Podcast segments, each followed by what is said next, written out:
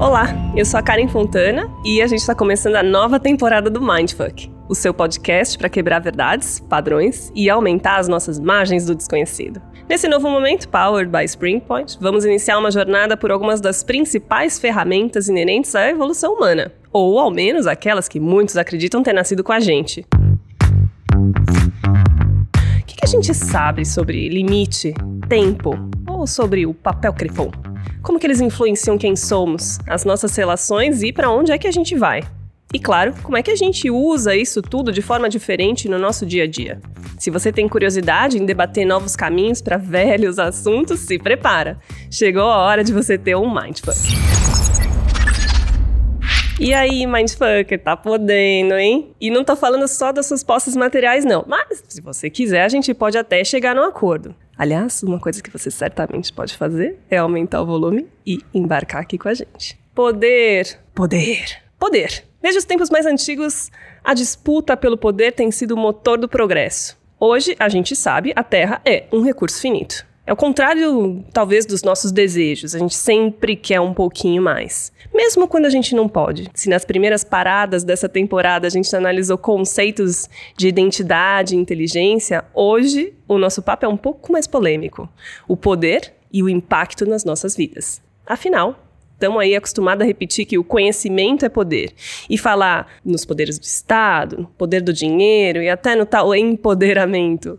Poder está em muitas coisas, né? Mas como é que de fato a gente identifica esse tal poder? Será que Drummond tinha alguma razão quando falou que pode uma criatura, se não, entre outras criaturas, amar? Eu não prometo respostas definitivas, mas com certeza esse assunto vai render muitas conversas aqui no Mindfuck de hoje. Estou aqui ao lado de três mulheres incríveis, que bom. É, sejam muito bem-vindas. Vou começar com você, Jamile Machado. Me conta, quem é você? Pergunta mais difícil do dia.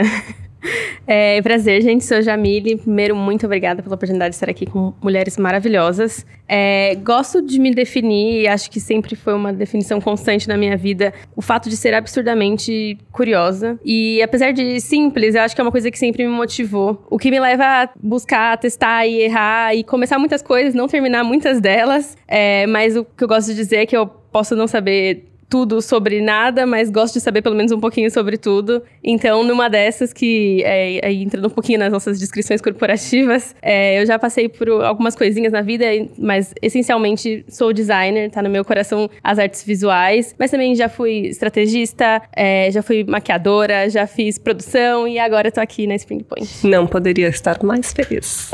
Sheili Calef, me diga lá, quem é você? Eu sou uma pessoa que acredita em coisas extraordinárias. Eu acredito que as pessoas são extraordinárias, eu acredito que a gente pode erradicar a violência sexual do mundo e faça um trabalho voluntário nesse sentido. Eu acredito que todo mundo pode se comunicar de um jeito que os outros vejam valor nessa comunicação. Então as pessoas me procuram quando querem melhorar a sua comunicação com líderes, liderados, pares, trabalho muito com liderança, palestrantes, pessoas que precisam se apresentar de forma geral, me conhecem muito por isso. Aí eu realmente acredito no ser humano. Tem dias que eu quero pegar pelo pescoço e torcer, mas no geral eu acho que a gente tem uma potência incrível mesmo, que a gente é capaz de muita coisa. E ver as pessoas como uma educadora, ver as pessoas alcançarem essas coisas, me deixa muito feliz. Aliás, para os ouvintes que não conhecem, o trabalho da Sheila sobre erradicação é, da violência sexual infantil é belíssimo, urgente e mais do que necessário. Então, muito obrigada.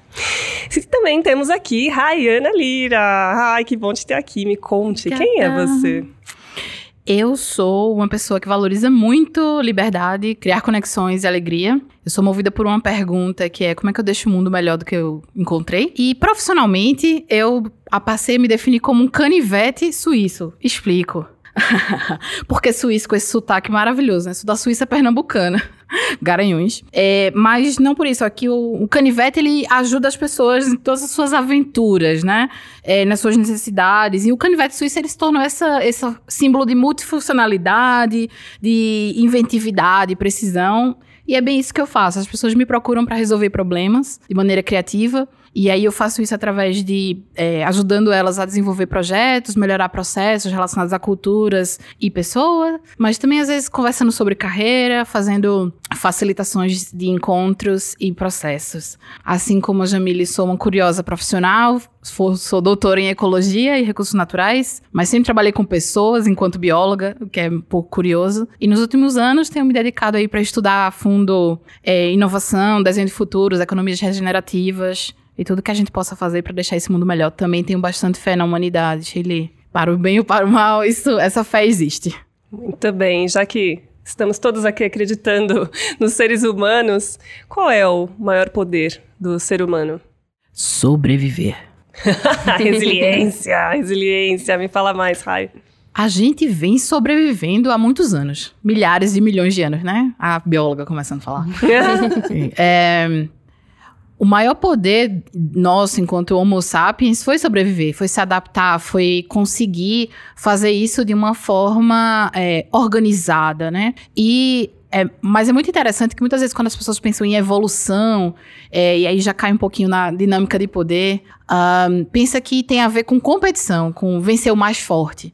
Mas a gente hoje sabe que existe. Isso não é errado, digamos assim. A gente já vai. Eu quero muito que a gente chegue nesse lugar certo ou errado, bom ou mal, mas. É, mas não foi só isso, né? A gente chegou até aqui porque a gente colaborou, a gente chegou até aqui porque a gente curou. Você começou o podcast falando sobre amor. A gente é uma espécie que aprendeu a amar, né? Então, a gente usou tudo isso para sobreviver e talvez esse seja o nosso maior poder na história é, do mundo, né? Enquanto não separando o homem do mundo, né? Separando na, na história. Assim. E nessas relações de poder é, que a gente vê, né? De, de muitos e muitos anos é, de lá para cá, a gente aprende a exercer o poder e aproveitar o melhor do poder pela colaboração ou pela competitividade? Não sei, eu tô pensando aí na, na pergunta anterior, que para mim, diferente da Rai, eu já acho que o maior poder do ser humano é criar. Mas vai se conectar com o que ela disse, né? Que é quando eu vejo o ser humano assim, plena potência, nem que seja criando um sanduíche diferente, plena potência. Eu acho que as duas coisas, talvez na mesma proporção, competindo e colaborando, assim, de, de acordo com o que essa, esse ser humano aprendeu eu acho que a gente vai fazer grandes, grandes conquistas colaborando uns com os outros e certas coisas a gente só consegue com um grupo grande de pessoas, né? Eu trabalho muito com evento corporativo. Evento, você junta um peão de cada colônia, como a gente fala lá no sul, e você precisa resolver aquele problemão de um evento ao vivo com 80 pessoas que não se falam. Eu sou diretora artística, então eu preciso fazer tudo isso acontecer. Então é super sobre colaborar, raramente é sobre competir. E não tem como fazer sozinho, fazer com dois, fazer com três. Você precisa de um monte de gente, um especialista em cada coisa. Então, assim, sem colaboração não vai. Porém, muita coisa sem competição não veio. não, não, não tô apoiando a competição. Mas acho que grandes coisas aconteceram também ao longo da, da humanidade por causa da competição, especialmente entre as empresas querendo competir uma com a outra. Daria para fazer de outra forma? Sim, mas tô só reconhecendo que acho que as duas coisas movem, né? Foi meio essa a sua pergunta. Então, Exato. acho que as duas coisas movem o mundo, talvez na mesma proporção. E eu, como, como designer, assim, como a James, assim, eu entendo que a criatividade é, de fato, para assim, sem dúvida nenhuma, uma das principais ferramentas é, e potências da humanidade, né? Para a gente conseguir evoluir e se adaptar e poder é, construir uma cultura juntos, enfim. É, você também concorda, James? Como, como que é, é o design, ele, ele ele é colaborativo e ele é para o outro também, né? Como é que você enxerga essa potência? Eu acho que quando a gente fala do, do criar, eu acho que a gente está falando sobre possibilidades. E eu acho que quando a gente fala de poder, a, acho que muitas vezes a, a mente vai para uma limitação, que às vezes é imposta pelo poder. Então, eu acho que às vezes o, o poder criar, ele é, ele pode até ser imbativo versus o poder limitante. Porque eu acho que às vezes a, a, gente fica tão sobre essas forças poderosas, né, que podem, que podem ser muito macro ou podem ser micro da nossa vida, que podem ser, é, às vezes, a, a, força de uma limitação pessoal, de um medo ou é, de alguma insegurança que às vezes exerce um poder sobre a gente, ou um poder mais macro, de até pensando no mundo corporativo, ou pensando até em esferas mais do, do Estado. É, às vezes isso cerceia um pouco a nossa criatividade. E aí o poder ser criativo, que é muito inerente do ser humano, e o poder criar, vira quase que ali uma competitividade de poderes é, que, que, que nos ajuda a caminhar, né? Querendo ou não. Às vezes há muitas dores, mas eu acho que tem esse poder de, de, de combater, e aí da melhor forma possível, eventualmente, a criatividade tem esse poder de, de poder estabelecer novas normas e poder estabelecer é, novos estados é, não estados aqui como governos, mas estados é, físicos de, de, de, das coisas e, e, das relações. E até de governo, por que não? Também. Né? Novas ideias de como administrar, Sim. de como gerir. A gente tem o poder como um substantivo, né? E tem o poder como um verbo também. É, é lógico que aqui a gente vai começar explorando um pouco mais sobre o poder que é um, um substantivo. E eu queria perguntar para a Raia aqui um pouco de como se dão essas relações de poder. Quanto tempo a gente tem? Quanto tempo você quiser, meu amor. Acho que a gente tem que dar dois passos para trás para dar um, um pulo para frente, certo? É, em termos de poder como ação e poder como substantivo.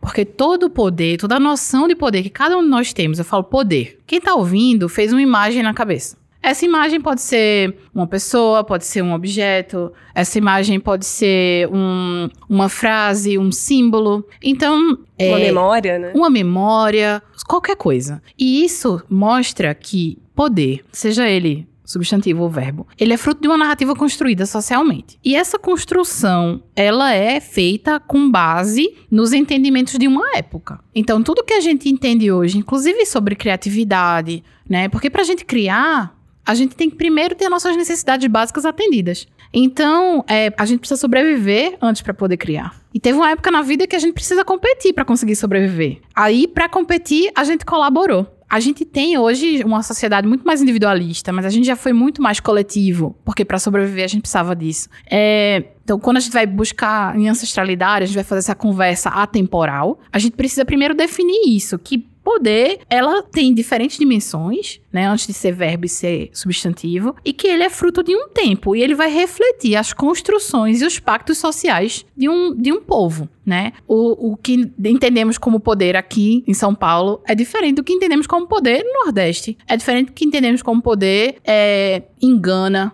é, nas Filipinas, nas Ilhas Salomão. Ninguém nunca fala nas Ilhas Salomão, né? Tem gente lá.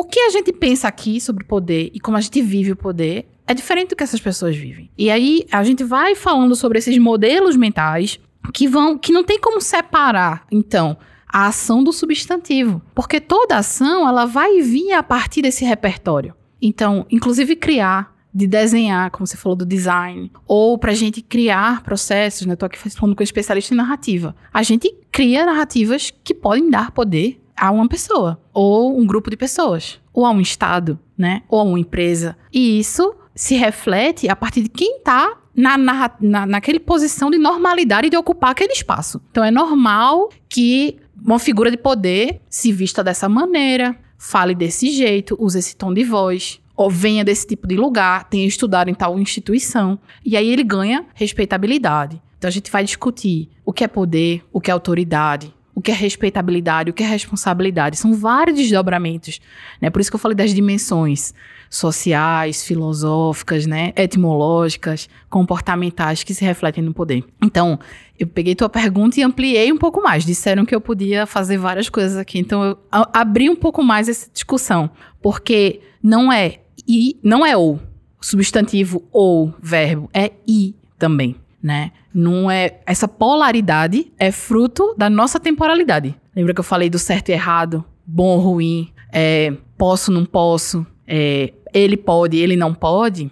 Essa dualidade é fruto da narrativa do nosso tempo, que disse, olha, para você ter poder, você precisa ter fazer marcar essa cartela do bingo aqui. Aí, se você marcou a cartela do bingo, você tem mais poder. Se você não marcou uma das cartelas do, dos ínteres do bingo, esquece. Você não vai bater o bingo, você não vai levar o maior prêmio. Olha, acho que a produção já pode encerrar o podcast. A gente já abordou todos os temas, então é isso, pessoal. Brincadeira. Vamos explorar todos. Estamos só começando, esse é só aquecimento. Só a primeira página de anotações dela, gente. Não, a Rai, a Rai tá maravilhosa, é conteudista um de natureza. A gente abordou tanta coisa nessa fala da Rai, né? A gente falou sobre poder como algo contextual, a gente falou sobre símbolos. E eu queria explorar uma coisa aqui é, com Sheili, é, que é esse reconhecimento né? Você ter o poder para algo, é, independente se você tem o poder da narrativa ou não, é, é você ser reconhecido por um grupo de pessoas ou por alguém Então eu- é, é quase uma autoridade, né? Você se torna uma pessoa crível a é, falar e, e fazer com que eu é, me deixe de repente influenciar por você, Uhum, seja pelo uhum. medo, seja pela inspiração. pelo dinheiro, né? É, eu acho que temos isso. Eu fiquei pensando em reputação quando a gente foi falando de, de poder aqui. Acho que quando a Jame estava falando, eu fiquei pensando, poxa, ho- hoje a gente tem essa reputação que é um tipo de poder e que até faz com que muitas pessoas violentem outras sem ter consequências ou que colabore para abusar de outras pessoas. Eu acho que esse é o poder que vem na mente de todo mundo, é o poder da, da autoridade no sentido do autoritarismo, né? E sim, o poder tá ligado a essa possibilidade de criar mudança de ambiente. Influência é quando a gente cria uma mudança de ambiente que não aconteceria sem a nossa ação. Uma das formas de definir isso aí, eu sei porque eu dou muita aula de influência. Então, como que eu mudo um ambiente por, porque eu decidi fazer isso, né? Eu preciso das outras pessoas, eu vou precisar influenciar as pessoas. E aí não importa que mudança é essa que eu quero fazer, se ela é legal, se ela não é, eu preciso construir esse poder de alguma forma. Algumas formas são mais estabelecidas, tipo dinheiro, né? Eu compro esse, esse poder, essa reputação, eu vou usar da minha de uma causa, por exemplo, que é o que acontece comigo em relação à questão da violência sexual. Mas eu fiquei pensando também que existe isso, mas também existe a imposição de poder. Existe uma certa necessidade das pessoas de exercer poder em alguma área da vida. Acho que não tem como você não. Alguma coisa você quer ter um certo tipo de controle, não num sentido negativo. Acho que todo mundo quer ter um certo tipo de controle. E que quando isso não é exercido, a gente vai ter problemas muito sérios, como a violência contra a criança, por exemplo. Que é uma coisa, quando você falou de poder, pra mim, falou, o tema vai ser poder, eu pensei, o que mais tem me incomodado ultimamente nesse tema é como as crianças são tratadas como propriedade da família. Pra mim, to- toda violência contra a criança e a violência sexual, ela vai desembocar daí. Quando, porque as pessoas querem exercer poder sobre as crianças, elas não são consideradas seres humanos com direitos, elas são consideradas uma propriedade. Então, se a criança é minha, se eu botei no mundo, se eu dou comida, se eu dou roupa, ela eu vou educar do jeito que eu quiser, então eu vou bater, né? Porque no Brasil ainda sempre tem alguém defendendo que eu é, apanhei e não morri, né? Que o comando e controle ainda é a É. forma mais legítima. Mas né? essa, essa frasezinha, né? Eu apanhei e não morri. Daí tem depressão, ansiedade, não sabe se relacionar. E vira, vira um ser abusivo. humano, né, assim, bem É, fácil de lidar Bem vida fácil. adulta. Vira um chefe, porque a gente tá num ambiente corporativo, isso tem tudo a ver com o ambiente corporativo. É um monte de criança que teve uma educação autoritária, opressora, Violenta, violenta, violentando outras pessoas no ambiente profissional. porque isso é o normal, né, pra ela, enfim, né, desde a primeira infância. Então, eu até brinco, eu fa- falo com a pessoa, é, a pessoa diz assim, ah, mas e se eu pedir um negócio aí pra minha equipe e eles não fizerem? Aí a pessoa acha que ela tem que ser violenta, eu dou aula de comunicação não violenta. Aí eu, ela acha que ela tem que falar mais alto, que ela tem que ser mais brava, né? Aí, em última instância, eu falo, beleza, aí é bravo e a pessoa não faz, eu falo, bate na pessoa então, vê se ela faz. Bate no teu funcionário. Não faz sentido, não tem, não existe você, ah, não, mas eu preciso espremer a pessoa, preciso fazer pressão. Não faz sentido, só faz sentido se você aprendeu que violência é solução. E aí, é, exercer o poder está relacionado na nossa sociedade, na nossa cultura, na nossa temporalidade, toda a filosofia que dá RAI com exercer violência. Porque a- a- o poder, ele pode ser pela inspiração,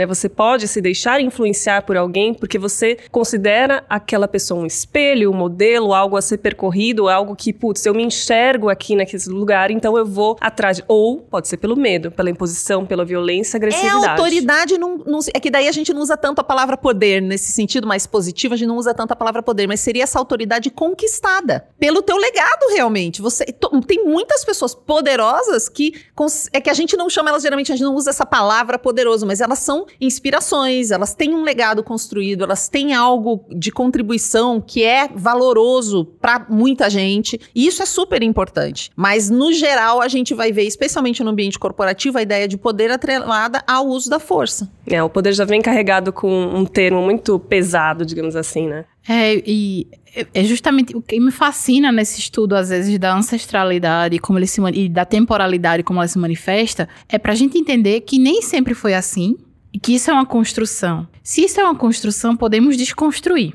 certo? né? Então, é a minha esperança. Sim. Esse é o que me move. Trabalhamos todas para Senão a isso. gente não tá levantando da cama. É, isso foi por isso que eu desci pro play. Porque a gente também pode, porque é, eu lembrei do Engenheiros do Havaí quando você estava falando. Somos quem, Quem podemos, podemos ser, ser. sonhos que podemos É, ter. eu gosto de que compara- quando eu dou aula de inovação, eu falo assim: ninguém aqui é Gabriela. Eu nasci assim, eu cresci assim, você sempre assim, Gabriela. A gente tem que ser mais um Beto Gessig. Né? Tipo, somos quem podemos ser dentro daquele contexto que a gente tem e os sonhos são importantes. É, a gente precisa sonhar com um mundo em que as crianças sejam respeitadas. Isso já existe? Existe. Isso já existiu? Já existiu. Então vamos beber dessas fontes? Vamos conversar sobre como outros modelos podem acontecer. Que outros modelos podem acontecer que não comando e controle? Quando eu vou dar aula sobre liderança, sobretudo liderança feminina, é, eu tenho que mostrar normalmente, assim, eu me sinto numa. Eu falo do tenho o quê, porque eu me sinto nessa necessidade de prover um contexto para dizer: olha, você não precisa seguir esse padrão de violência bélico de liderança, que tem uma teoria que se chama a teoria do grande homem. É o nome da teoria de liderança. Não é a teoria da grande mulher, não é a teoria da grande pessoa trans, não é, é a teoria do grande homem, do grande homem. Então, é aquele bingo. Esse é um dos bingos da, da vida, né? Então, que você seja homem, que você tenha um comportamento arrogante, que você seja uma pessoa controladora, que você leve o time Faca nas costas. dente, É, que deixa um rastro de sangue por onde passa. e se você pensar, o, esse sistema corporativo carrega muitas linguagens bélicas. Bullet points, é, frontline, vamos fazer um planejamento estratégico, vamos dominar o mercado. Tudo isso é bélico e tudo isso vem desse lugar do grande homem. Como é, então, uma teoria de liderança, uma vivência de liderança que não seja assim? E aí a nossa criatividade, a nossa capacidade de desenhar. E se a gente, ente- e se a gente entende que o poder, essa construção dessa narrativa temporal, seja no microespaço, microcosmos, que é uma casa onde tem uma criança, que é uma empresa onde tem alguns funcionários que, que, que se colaboram ali, né, que fazem coisas, se é uma cidade, etc, etc, né, e a gente vai aumentando a escala, por que a gente não pode juntos definir como vai ser o poder nesse espaço? Não, e quais são as referências de poder que a gente tem e continua tendo, né? Porque como isso exemplo? são os modelos mentais. Tudo que eu me alimento vai fazer com que eu tenha diferenças de re- referências. A gente vai pensar aqui, quantos livros de liderança foram escritos por mulheres que vocês conhecem?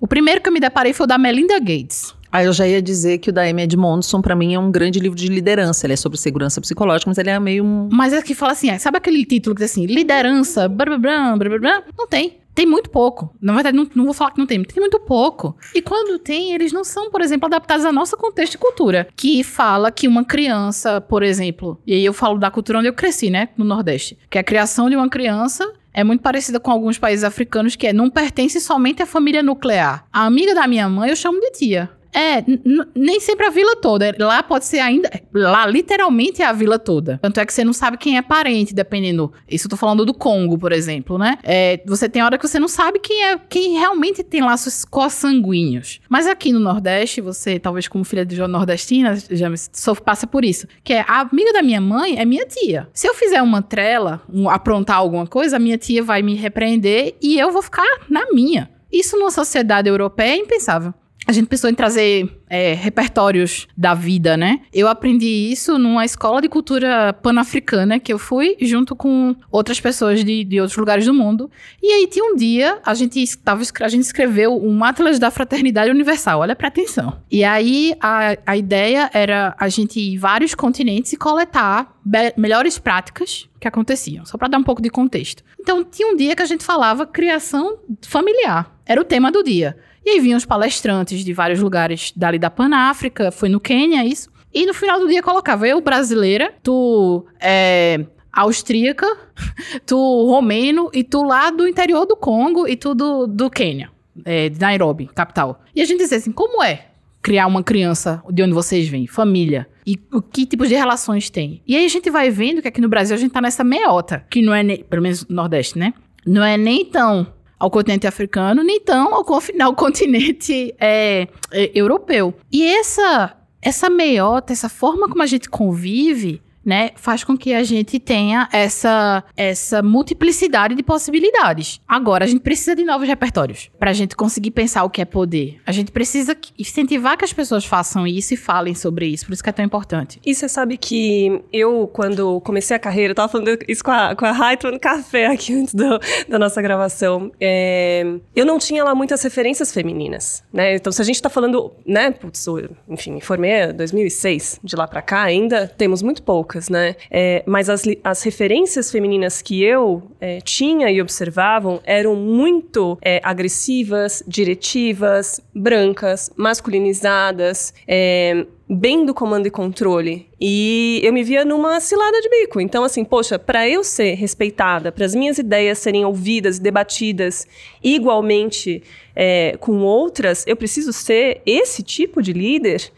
E eu acho que foi batendo pé, foi batendo cabeça mesmo, é, que eu fui entendendo qual é o meu jeito de liderar, que não precisa ser assim, e que bom a gente tem outras formas e modelos para percorrer e explorar.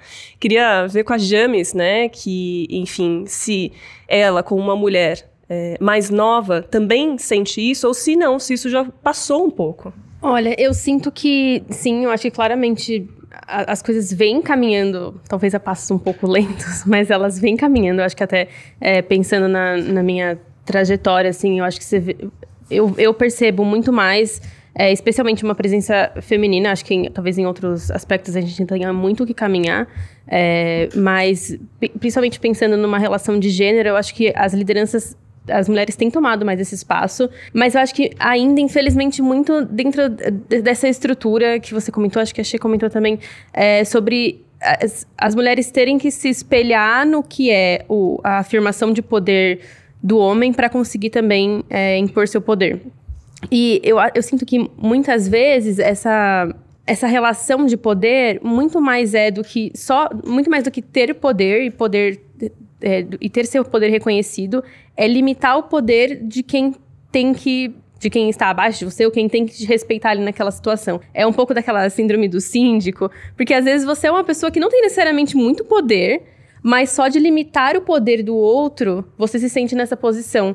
Então, talvez as, as suas opiniões e as suas decisões não sejam as mais relevantes naquele, naquele espaço, mas se eu posso impedir o outro, ou se eu, se eu posso, de alguma forma, exercer meu, exercer meu poder para que o outro me respeite mais, ou que o outro é, siga a, a alguma norma e algum, é, algum tipo de comportamento que eu gostaria que ele seguisse, para mim aquilo é ter poder. Por mais que na, né, na, prática, de fato, eu não exatamente tenha. Por que, que a gente quer tanto poder? Né? Não, é, é, o oprimido virando opressor, né? E vamos para o nosso maior legado. Mas eu queria trazer uma questão aqui. Eu quero problematizar que é. Joga. Quem eu não, não me sinto confortável com essas afirmações de que ser diretivo é masculino, que falar grosso é masculino, porque isso também foi uma coisa que a gente negou às mulheres durante muito tempo. Se você for ver minha avó, como ela criou os filhos dela, tipo, pra mim o ápice, assim, é uma mulher parindo. Eu fico imaginando minha avó que pariu 11 filhos em casa. É muita força e muito poder e muita coisa. E ela sempre mandou naquela casa, em toda aquela criançada e revirou tudo. Então, acho que tem uma, uma coisa é o jeito que a gente criou as relações de poder nas organizações. Outra coisa é dizer se isso é masculino ou feminino. Porque eu sou uma pessoa assim, é o meu jeito e eu sou uma mulher. Então dizer que eu sou masculina sendo eu eu mesma é uma sacanagem. E a gente tem essa coisa de achar que a mulher necessariamente ou que feminilidade é ser mais doce ou performar uma feminilidade mais mainstream, vamos dizer assim. Claro que todo mundo pode ter seu espaço e é ótimo e eu trabalho com você, você como minha cefa Eu sei que você não gosta de Cefa, mas já liderou projetos comigo, né? eu sou parceira aqui da Spring há muito tempo. É, então, só pra gente dividir isso. Porque eu treinei uma cliente essa semana e o problema dela tá bem nesse lugar. Ela tem uma, uma liderança numa empresa, ela galgou muito rápido uma liderança tá com áreas incríveis embaixo dela. E ela disse assim: Eu sinto que por essa empresa ser muito sexista e muito machista, eu preciso mudar minha oratória. Não é a primeira pessoa que me procurou nesse sentido. Só que ali no caso dela, ela falou: só tem duas mulheres em cargos de liderança aqui e elas têm esse perfil, bastante diretivas. É, que podem ser lidas como autoritária em algum momento, né? E eu falei, meu, uma empresa desse tamanho, com essa trajetória, conhecida no mercado por ser machista pra caramba, eu posso mudar a sua oratória o quanto a gente quiser. Mas ela, porque não vai, você não vai conseguir. Não é não vai conseguir. Eu falei, bom desafio, vamos juntas. Mas se você já entendeu que o espaço é opressor, que ele joga as mulheres para fora, que os homens não te escutam, eles só escutam mulheres que falam igual elas, e ela queria assim, eu não quero me mudar, mas quero ela só quer mudar a comunicação, não quer mudar mais nada, mas também não quer performar esse estilo de liderança que a empresa quer. Eu falei, vamos ficar dando porrada no muro, porque aí a gente começa a culpar as mulheres como se o poder não estivesse com elas por problema delas. A gente começa com aquela teoria da síndrome da impostora que eu tenho horror. Já passou essa fase, gente. Estudem as novas coisas sobre síndrome da impostora. Não existe síndrome da impostora. Todo mundo tem medo de coisas novas, mas se eu digo que esse problema é porque ela tem síndrome da impostora, eu vou tentar corrigir nela. Só que se o espaço é uma desgraceira, não vai ter. Eu posso. Eu treino mulheres, gente. Eu treino homens e mulheres. Acho que o meu maior público ainda é masculino, mas eu treino tantas mulheres incríveis que não tem dúvida nenhuma de que elas são fodásticas, extraordinárias, que entregam pra caramba, que têm resultados excelentes, bônus ótimos, e elas não conseguem crescer mais do que aquilo. Não é porque elas têm síndrome de alguma coisa, é porque o lugar não permite. E às vezes, e aí nós vamos ter que lidar com essa realidade, porque às vezes parece que a gente tá falando muito de sonhar, ah, mas daí eu quero, daí eu vejo, daí eu faço, mas na prática, às vezes, para alcançar um lugar de destaque, de liderança e de poder numa instituição, você vai ter que fazer coisas como mulher que você não quer. E aí, quando você estiver lá, daí você tem que agir de forma estratégica, né? Aí eu não vou ensinar ela a falar melhor, eu vou ensinar ela a se juntar com as outras, a jogar o jogo que é necessário. Vou ensinar a fazer o teatro, é um teatro. Então nós vamos aprender a fazer teatro. Nós vamos fazer esse teatro. Você não gosta, você não é assim, você não quer fazer, mas você precisa chegar lá, porque lá você vai ter poder para mudar coisas. Então vamos fazer o teatro e vamos chegar lá. Pra gente não pegar o sintoma como a causa do problema e acabar colocando nas mulheres mais uma carga de que elas têm que ficar fazendo curso de liderança feminina e agora todo mundo vai me matar. Não, daí, porque além. E aí, isso tem um livro maravilhoso que fala disso, e já fica a dica que é é, Escute o que ela diz, é o nome do livro, que mostra algumas pesquisas que mulheres em cargo de liderança, elas ainda têm que ter o trabalho de treinar toda mulher que entra e ser mentora. Enquanto os homens estão lá rendendo no tempo deles, elas ainda têm que arrumar tempo para fazer mentoria para todas as outras mulheres. Isso tira tempo delas, onde elas podiam estar tá entregando resultado, ou estudando, ou fazendo qualquer outra coisa que elas quisessem, mas é meio obrigatório que elas tenham que levar todas as mulheres com elas. Por que, que a gente ainda bota essa carga nelas? Ela já chega, então tem que pensar um pouco mais sobre tudo isso. E eu falei meia hora, desculpa. Ai, diga lá. Não, falou coisas super pertinentes. Eu acho que essa provocação deveria existir. Será que deve existir liderança feminina? Será que a gente tem que falar de negócios de impacto? Será que a gente tem que falar de economia regenerativa? Por que esse adjetivo? Mas eu sou aquela que traz aqui o, o passo para trás. Considerando o contexto que, no que nos levou até aqui, e sendo eu uma mulher preta de pele clara, mas convivendo com muitas mulheres pretas que tentam ocupar espaços de liderança, eu vou lembrando de tudo que você falou da Uti Curiel, que é uma feminista aqui é, da América Latina. É, não vou arriscar o lugar onde ela nasceu, porque eu esqueci agora. Que ela fala da concatenação de opressões. A gente está muito acostumado com a palavra intersecção, né? Que é como se cruzasse. E concatenação a gente tem que imaginar como se fosse camadas de um bolo. Então, você ser uma mulher branca é, é uma camada desse bolo. Mas você ser uma mulher branca ou você ser uma mulher branca pobre são duas camadas. Você ser uma mulher branca trans é outra camada. Você ser uma mulher preta é três camadas para baixo da mulher branca. Então, é, a gente vai precisar ainda desses adjetivos até que um dia a gente não precise mais. Então, eu acho que a gente precisa falar sobre liderança feminina é, ou sobre empoderamento. Aí eu joguei aqui para host. Segura. e para discutir isso de maneira mais ampla e de entendimento, para que a gente possa entender e discutir o que significa esse feminino. Esse feminino inclui só mulheres que têm vagina ou ele inclui todas as mulheres? Né? E, o que é, que, que é que esse feminino quer dizer? E o que é que ele tem como para contribuir para que esse feminino não exista mais? É, eu acho que é, eu sou muito movida para essa, né, como é que o mundo possa achar o mundo melhor do que eu encontrei. E eu gosto muito da pergunta também é, é como é que eu contribuo para uma coisa de uma maneira que ela não possa, não precise mais de mim. Eu gosto de pensar que a gente pode crescer enquanto liderança nesse lugar de como é que eu o que significa ter autoridade né? Porque a autoridade, ele não necessariamente precisa ser uma coisa é, opressora, né? A tia da cantina tem mais autoridade que a diretora da escola, muitas vezes. Né? Eu tô falando de, de, em termos de posição. Porque o poder é isso, né? Alguém te dá o poder, diz assim, você é diretora da escola, então você tem poder, você é presidente, você é governador, você é presidente da empresa, você é chefe, você é líder. E aí os termos mudam, as hierarquias nem sempre. ou alguém pode te dar poder por, pelo que porque você é conquistado. Então esse, essa autoridade e poder estão ali bem juntos, né? Assim como poder e moral também estão juntos, né? Essas duas essas duas conversas aí. Então, eu acho que a gente ainda a gente vai precisar muito ainda de falar de liderança XYZ, de colocar adjetivos nas coisas para que a gente comece a discutir o que significam essas coisas. Então, quando eu penso que existem mulheres que têm que ouvir isso para poder questionar né, é, se elas podem ou não ocupar aqueles espaços ou como elas podem ocupar aqueles espaços, eu penso, a gente tem que ter um espaço seguro para que essa mulher se, entenda que ela não precisa. Porque às vezes ela não tem nem com quem conversar. Você falou, tem duas mulheres que atuam pra lá, não sei o quê. Se essa pessoa for preta, eu, tô, eu participo de um grupo que somos. A gente brinca que a gente era os pretos únicos. Ou aquela pessoa preta totem, né, que tá ali naquele, ocupando aquele espaço. Então, peraí, vamos, então vamos se juntar. O que significa isso? Por que, que a gente tá aqui? Ah, porque nossos pais tiveram algumas oportunidades diferentes e a gente conseguiu. É, somos os primeiros da família. Todo mundo ali era o primeiro da família A, X, Y, Z, não sei o quê. Então, a gente vai precisar falar dessa, dessas opressões, né? É, em caixinhas, e a gente vai precisar falar da concatenação, ou seja, do acúmulo dessas opressões. Porque quanto mais alto no nível de responsabilidade você tem dentro de um grupo, aí você tem mais tendência de querer operar no sistema de comando e controle, porque é esse que a gente mais conhece. Total. E quando você é violentado, o que, que você aprende? Qual que é o grande problema das violências sexuais, que são tantas? Só fazendo uma ponte aqui, você aprende que existe quem é violentado e quem violenta. E você aprende essas duas coisas. Então você pode se desenvolver como uma pessoa que vai sofrer mais violências, se você não trabalhar isso, ou que vai eventualmente violentar o outro, ser agressivo com o outro, porque você aprende que tem essas duas coisas quando você vive um, um evento tão traumático, né? Ou de apanhar, ou de sofrer violência doméstica, e enfim, porque você aprende essa dualidade. na escola também, quando o professor diz assim, certo, é, é, ah não, você não colocou isso aqui, tá perde tudo. Então você só é bom se você tirar acima de sete. A, a sua tentativa ela não é valorizada, ela é valorizada um ponto que você chega. Isso também é uma violência. É só Isso mata a né? criatividade. Né? É. Então, como é que você vai esperar que uma pessoa seja criativa se ela passou a vida toda sendo oprimida?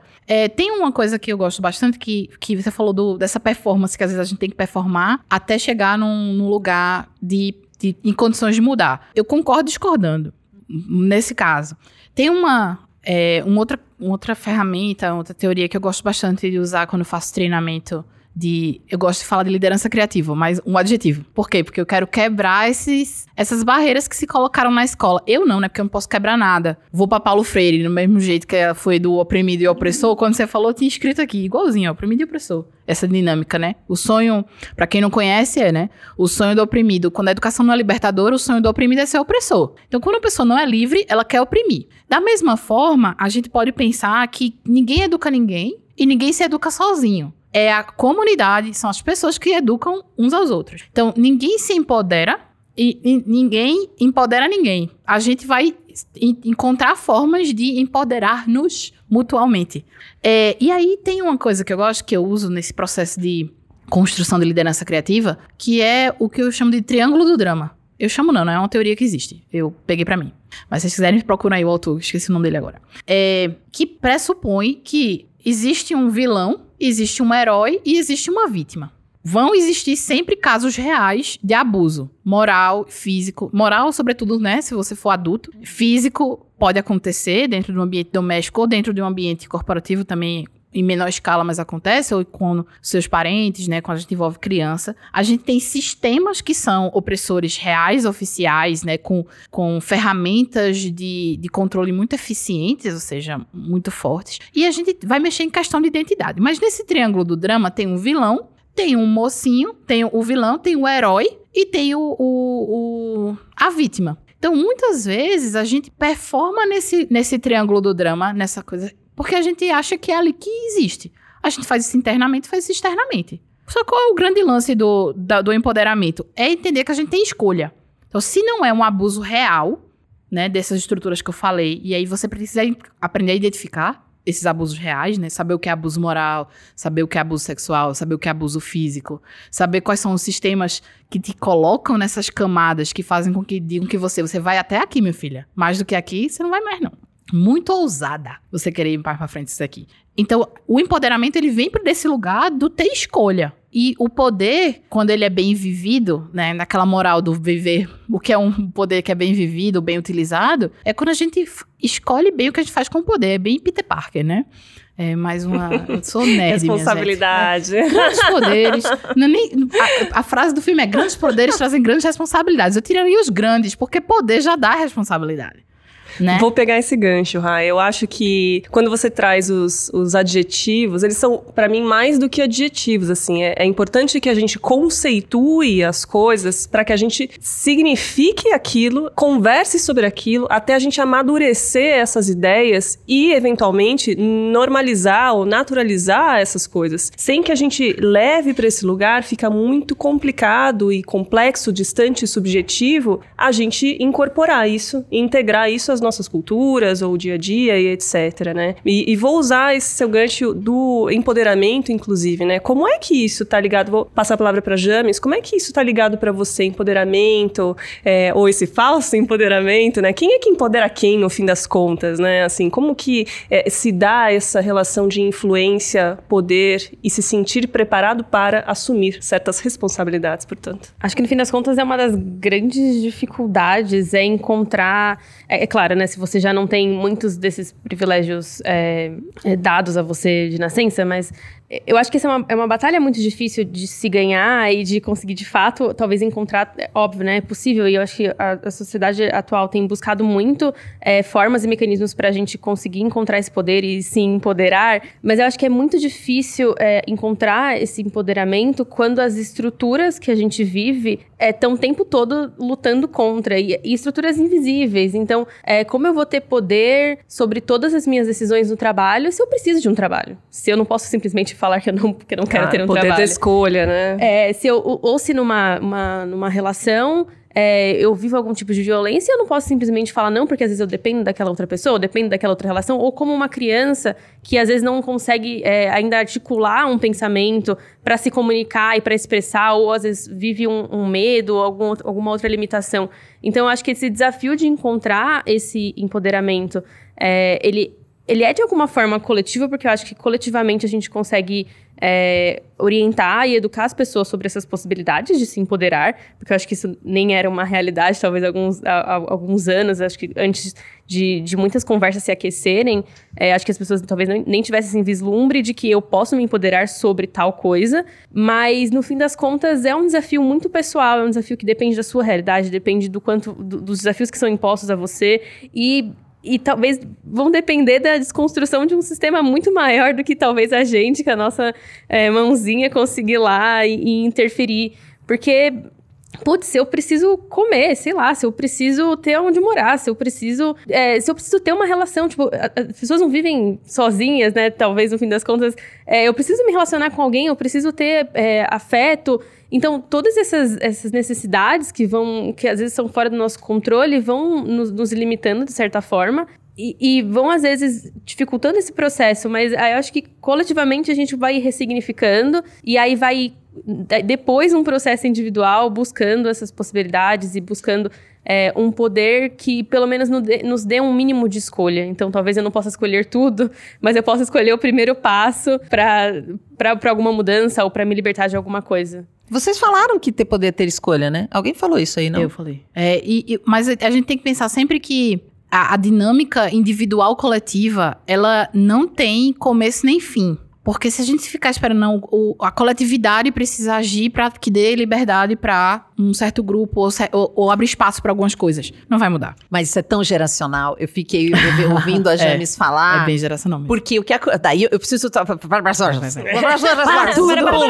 Um pulo que eu tenho percebido e foi um especialista em cultura digital que me falou. Ele me deu essa letra e eu fiquei ouvindo a James falar e sei mais ou menos como você pensa, e tem o jeito que eu penso, e tem a Karen aqui, nós somos mais velhas. É, nós somos uma geração que viveu prosperidade no país e depois a gente entrou nessa crise e tá difícil de sair da crise, né? E o mundo tá em crise. Geração de James já nasce num mundo em crise. Na É, merda. E sem Capitalismo que esperança. chama. Então, a gente ainda. Nós somos a geração mais medicada, né? A gente toma ansiolítico, a gente toma antidepressivo, nós dos 40 pra mais aqui. É aquela história, né? Você tá bem? Não, tô medicada. Estão medicadas. Essas aí somos nós. E eles não, eles não usam tanto remédio, porque eles meio que têm esse lugar. Eles, né, falando que você não tivesse aqui, mas é tipo a Greta falando: se não vai ter mundo, eu vou estudar pra crer. Pra quê, né? Então, uma é quase uma impossibilidade do tipo, não vai mudar, não tem como mudar. E aí, um, um desinteresse na política também. E a gente plantou isso nessas gerações. Então, assim, você foi falando de um jeito, você já foi questionando ela. Eu falei, nossa, tô com, com o lance aqui na minha frente rolando. E é diferente, sabe? É muito diferente você nascer na merda, como diz a James, e tá sempre a merda. E todo mundo falando, não, já acabou os recursos, nós já estamos mais 10 anos, acabou o mundo, e o planeta, e as inundações.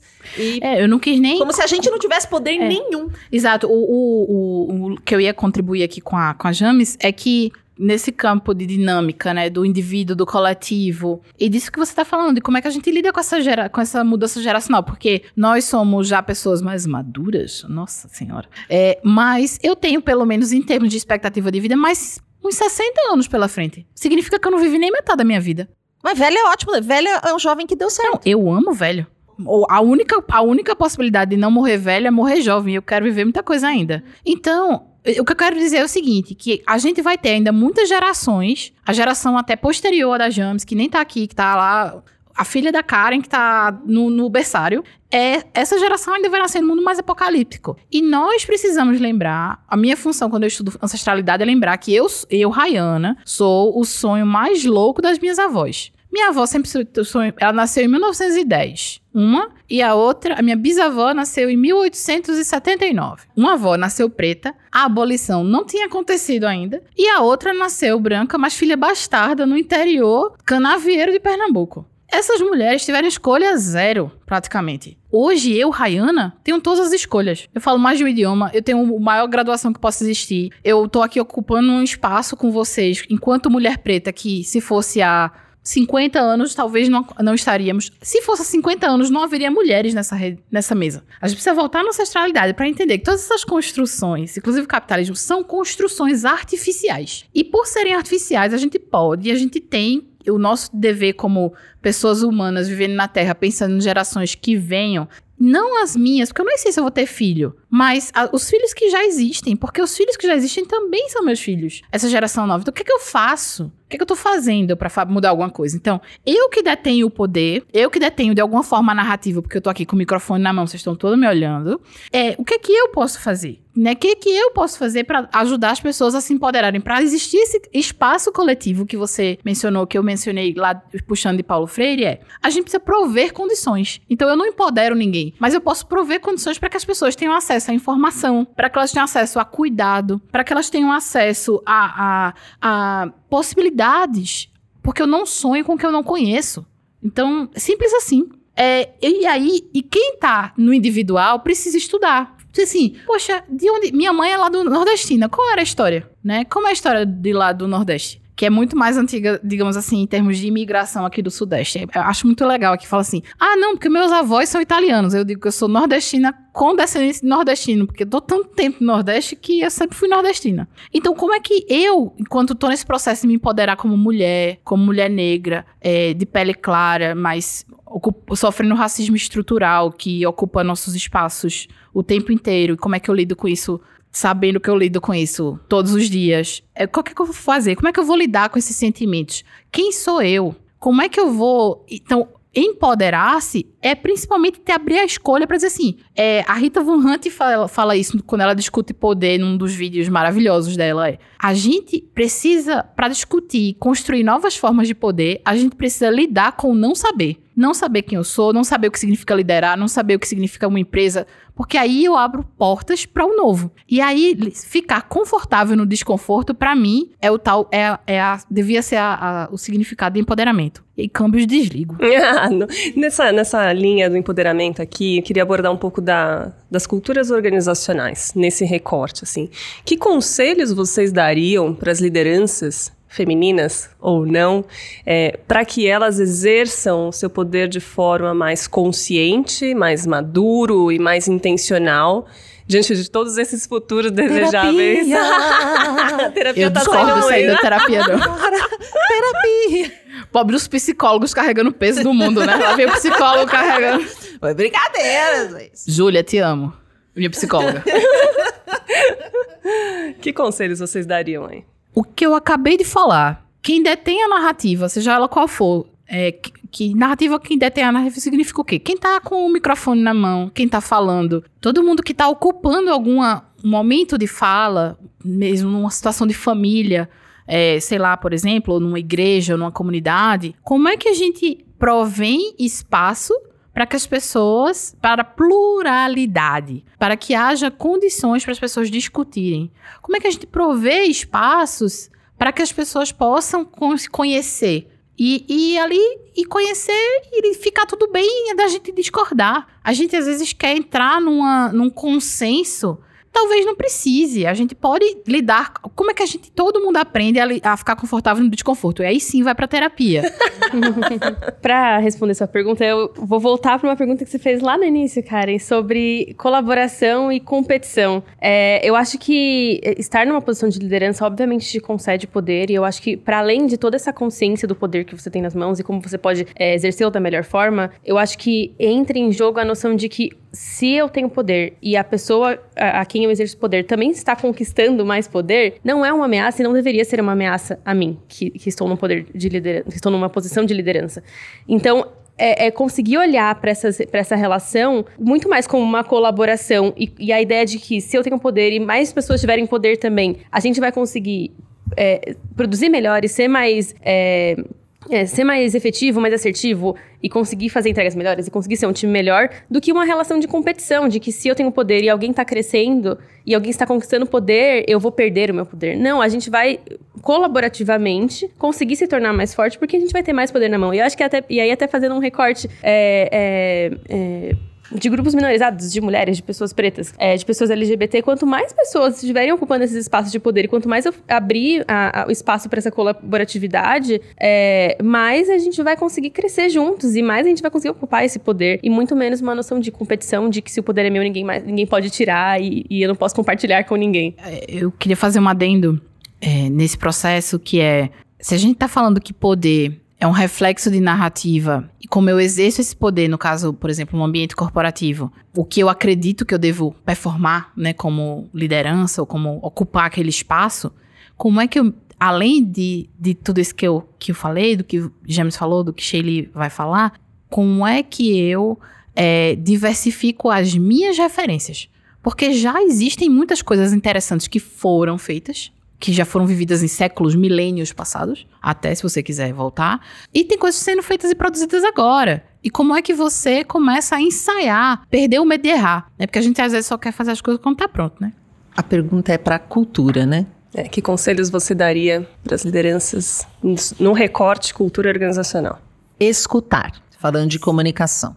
Porque o que eu percebo, muitos líderes, eu realmente trabalho com muita liderança e, e eu percebo que as lideranças têm uma dificuldade que elas reconhecem de ouvir. Se você não escuta, não existe empatia. Você pode definir empatia do jeito que você quiser. Tem que escutar realmente as pessoas. Muitas vezes elas já têm as soluções. É, trabalhando com eventos, eu percebo, né? Sempre se delega lá várias mulheres da área de eventos ou do marketing fazerem um evento. Chega na hora do evento, o líder, no dia anterior, vai ver a apresentação dele, e daí ele sobe lá no palco, é ele que vai subir. E aí ele, nossa, destrói o trabalho que foi feito. Essas pessoas ficam indignadas. Eu ouço coisas sobre as lideranças das empresas que elas não têm a menor noção que existe, porque elas não estão lá. Elas só chegam pra dizer se aquilo tá bom ou tá ruim, mandar refazer um monte de coisa. E todas aquelas dezenas de mulheres que trabalharam e de homens, eventualmente também, nessas equipes, são largados a nada, entende? É como se eles fossem um, um bastidor irrelevante. E foram eles que fizeram tudo. Então eu sei mais, às vezes, da empresa, ou pelo menos do de como tá a relação entre os funcionários e dos funcionários com a liderança do que a liderança que tá lá todo dia, que deveria ouvir as pessoas e entender. Então acho que a gente tem uma coisa assim, é claro que essa liderança quer ser perfeita, ela quer entregar, ela às vezes ainda acha que a relação dela é só pressionar. Eu como líder tive essa dificuldade quando eu cheguei em São Paulo, eu achava assim, eu vim do Paraná, lá é assim, você, tua obrigação é fazer bem feito, você nunca vai receber um elogio, só vai ser sinalizado se você errar, e eu fazia a mesma coisa, e não é assim que se, se lida com pessoas pessoas. Então, acho que ouvir as pessoas seria minha dica. Confiar no RH, por exemplo, que é quem geralmente escuta as pessoas. E elas são tratadas, as profissionais de RH, como apenas recrutamento e seleção, negocia salário, resolve o meu problema, sabe? Você pega um monte de gente competente para essa área, um monte de gente com formação, às vezes em psicologia, várias coisas, para usar elas como apertador de botão é uma sacanagem, gente, com a, as áreas de RH, que são uma área importante de negócio. Claro que não são todas as empresas e companhias que trabalham assim. Já tem gente muito modernizando muito isso. E essa questão de aprender aprender as coisas, já tem pesquisa, já tem como, já tem coisas muito novas, já tem a Amy Edmondson aí com 20 anos pesquisando segurança psicológica na empresa e como isso dá resultado. Tem empresas aqui como a Spring e outras que vão levar a inovação e coisas pontuais que conseguem transformar a cultura. E para mim também, e desculpa o textão, é porque eu trabalho muito com isso mesmo, é de cima para baixo. E se você for atuar, tem que ir de cima para baixo. Faz toda a diferença lidar com alguém que te escuta, né? Nossa. Toda a diferença. Todo mundo gosta de ser escutado. Tua fala me lembrou a crônica de Rubem Alves, que muita gente contrata cursos de oratória, mas pouca gente faz curso de escutatória. né? Falando isso para uma professora de oratória. Não, eu dou muita aula de escutatória. Então, é porque, é porque não tá desconectado, né? Uma coisa Total. com a outra. Você só consegue se comunicar bem, engajar uma equipe, se você tiver, abrir espaço. E não é escutar aquele, aquele, aquele tipo de escuta que você já vai com ideias pré-concebidas e que você, né, dá a palavra para outra pessoa só para, né, mostrar que você está abrindo espaço, mas na verdade, ó, muito legal que você está falando aqui, mas não, vamos seguir por cá, para cá. Isso não é escuta. Com né? certeza. E, e tem essa auto-escuta, né, Karen, também.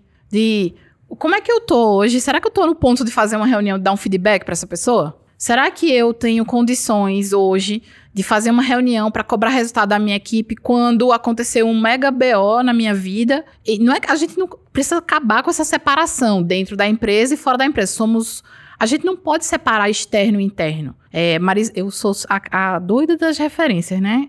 É, Marisa Monte fala que tudo é afinar um instrumento de dentro para fora, de fora para dentro. Não sei se ela é a autora da música, mas é ela que canta assim. Mas então a gente precisa pensar. Eu, eu gosto muito quando a Shirley traz isso, de que quanto mais alto cargo de liderança, ou quanto mais poder, talvez, se for atribuído por uma situação social específica, seja ela qual for, maternidade, paternidade, amadrinhamento, apadrinhamento, chefe, líder, presidente da república, governador, vereador, é, presidente do conselho de, de, tutelar. Quanto mais poder você tiver, mais, mais você devia estudar e mais você devia olhar para dentro. Porque aí você ia começar a se abrir para criar esses espaços de convivência, né? A gente falou hoje sobre poder é, e muitas outras coisas tangenciais, né? A gente falou sobre acesso, a gente falou sobre ancestralidade, sobre narrativa, sobre privilégio, sobre responsabilidade, sobre colaboração. Eu queria agradecer a essas três mulheres incríveis, inspiradoras e muito sábias. É, que bom, que bom ter vocês aqui. É, a gente vai para o momento Mindfuck agora. É um momento de indicação uh, de quais Mindfucks nos trouxeram até aqui. Vale tudo, vale post, vale livro, vale série, vale experiência, vale iniciativa, o que vocês quiserem aqui. É, como eu menciono sempre, o que importa é o impacto, não é o formato. Então vou começar aqui com James. Olha, fiquei pensando bastante sobre o que trazer e acho que uma coisa que eu faço constantemente e que é, eu acho que pode ser uma dica, principalmente para quem tem uma certa resistência com esse tipo de coisa, é procurar alguma atividade manual que você acha incrível e tentar fazer. E aí vale artes no geral. Pode ser costura, pode ser pintura, pode ser. Esses dias fiquei meio é, fascinada no. Eu não sei como chama exatamente, mas é carving, que você pega a borracha e você faz os carimbos. E aí já fui buscar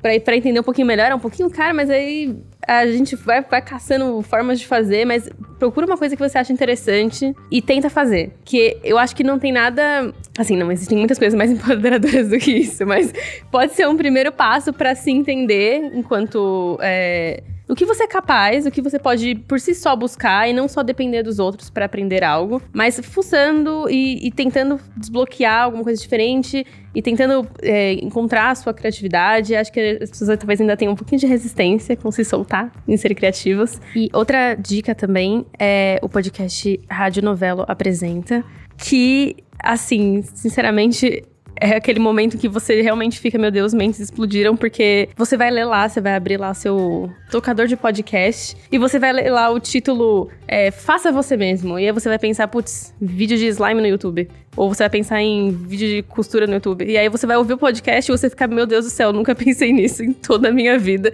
Porque ele vai seguir rumos totalmente diferentes do que você possa imaginar dentro de cada tema. Então, assim, é uma grande experiência. Muito bem.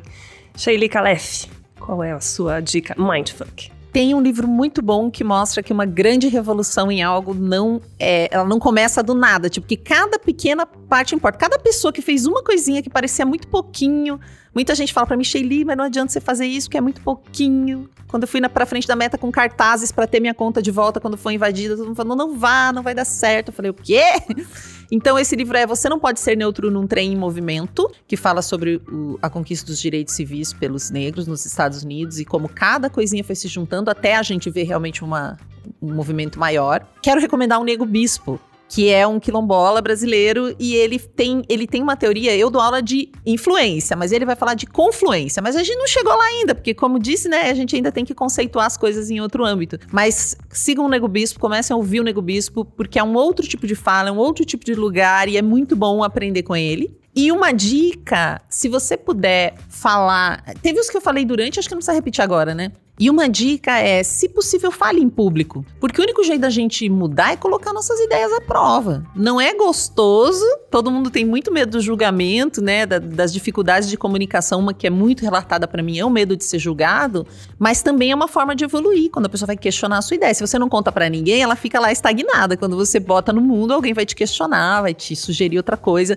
Então, falar em público, e se isso for muito difícil para você, pelo menos fale em voz alta as suas ideias, né? Ouça sua própria voz antes de enviar um e-mail, de conversar com alguém, ou só fale em voz alta mesmo, que isso já vai aprimorar a sua comunicação. É, Nego Bispo, maravilhoso, ratifica essa, também essa indicação. É, eu gostaria de compartilhar algumas coisas que eu acho que me ajudaram a. No, que foram as coisas que mais explodiram a minha mente, né? Traduzindo o, o podcast, né? É, nos últimos tempos. Uh, o podcast Afrofuturo, da Morena Mariá, é incrível. Foi a primeira vez que eu ouvi falar em futuro ancestral, afrofuturo, de uma forma muito elaborada. É, tem dois podcasts que eu gosto bastante que dão versões diferentes de fatos que a gente conhece, que é o Projeto Quirino e História Preta. Projeto Quirino é o melhor podcast do Brasil. Se você não ouviu, vá, vá agora. Exatamente. Esses três podcasts, eles foram muito importantes para a construção da minha nova forma de ver as coisas e pensar é, estruturas. Eu sugiro às pessoas, façam um palhaço se coloquem no lugar de ridículo e se permitam errar, porque esse palhaço que não erra não tem graça. Quando você aprende isso é, tem muita esse lugar do riso, conversa com esse lugar da vergonha, do se expor. Então, para mim também foi uma coisa que modificou muito meu comportamento e me ajudou muito a, na minha liberdade contra as estruturas e tudo mais. Investigue seu passado. Abra os armários e veja os esqueletos. O que é que tem aí? Qual é o que rola? O que, que aconteceu? Todo mundo tá aqui porque sobreviveu de alguma forma. Sejam os imigrantes que vieram no navio, sejam as pessoas negras que sofreram o maior genocídio da história e, e os é, as pessoas indígenas que sofreram, é, sofrem ainda, né, o genocídio de forma tão brutal. Então, investigue quem é você, quem, quem são vocês, né, qual é a sua história. Isso também vai abrir muito sua perspectiva, eu espero, de vida. Um, o livro Futuro Ancestral do Ailton Krenak, eu acho muito importante, tem muito a ver com essa conversa que eu tenho aqui, eu não falei dele, acho que é muito bacana. E já que eu tô falando de indígena, acho que uma das últimas coisas que eu vivi que explodiu muito a minha mente foi uma vivência na Cosmovisão Guarani, que tem um espaço aqui em São Paulo que chama Escola Aberta do Cuidado, que fala sobre cuidado em muitas formas diferentes. E foi muito importante para mim conhecer uma cosmovisão e uma, uma definição de estar e viver no mundo, política, socialmente, completamente diferente da minha. Então, sugiro é, ouvir o que essas pessoas têm a dizer em seus territórios. Não, não chame elas para até você, vá até lá. Perfeito. Uma indicação muito legal também que eu faço são as mulheres do Think Yoga. Eu acho que são mulheres sérias. É, foi um, uma ONG pioneira aí nessa discussão entre poder, gênero e, e o trabalho delas é belíssimo, urgente, mais do que necessário. Então, quem não conhece, vá atrás. Não tenho palavras para agradecer vocês. É, vamos encerrando. Ah, vamos encerrando nosso episódio aqui. É, passo a palavra para cada um de vocês encerrarem, dizerem onde a gente encontra vocês é, e como a gente faz para se conectar. Muito obrigada pela oportunidade, pela troca. Sempre muito inspirador estar com mulheres tão encantadoras como vocês. Uh, nas redes, na, eu tô como Rayana LC no Instagram, ou Rayana Lira no no LinkedIn, na LinkedIn, a gente pode se encontrar lá. Eu sou a Sheili, S-H-E-Y-L-L-I. Então, principalmente no Instagram, mas também no LinkedIn, em qualquer rede, não tem outra Sheili, eu acho que se escreva assim, pelo menos. Muito obrigada, gente, pela oportunidade, por estar aqui e ouvir vocês. É, nas redes podem me encontrar como Jamile, e aqui faço o mesmo disclaimer da Shelly, que é Jamile com dois L's e E no final, ponto co, co de coleção. É, e no LinkedIn, Jamile Machado. Então até a próxima. A gente aqui encerra a produção já me impondo é, este limite, limitação de poder. e a gente poder aqui. e a gente se fala e se vê na próxima. Eu espero que esse espaço de conversa e reflexão tenha sido tão proveitoso para você quanto foi para mim, quanto foi para gente. Questionar, debater, confrontar é o que nos move para frente, ou pelo menos até o próximo passo. Agora que a gente já saiu do lugar comum e conseguiu provocar alguns mindfucks sobre poder, a gente dá o próximo passo. Limite, um conceito que tanto pode ser fim quanto início. Segue o Mindfuck na sua plataforma favorita e nas redes sociais. Ativa as notificações, assim você fica sabendo quando o nosso próximo episódio vai ao ar. No Instagram, arroba Mindfuck, underline by Springpoint. No TikTok, arroba Mindfuck, YouTube, arroba Mindfuck. E no Spotify, Mindfuck Podcast. Se você gostou do nosso papo, compartilha com a sua rede, porque cá entre nós e tudo continua na mesma. Então alguma coisa precisa mudar.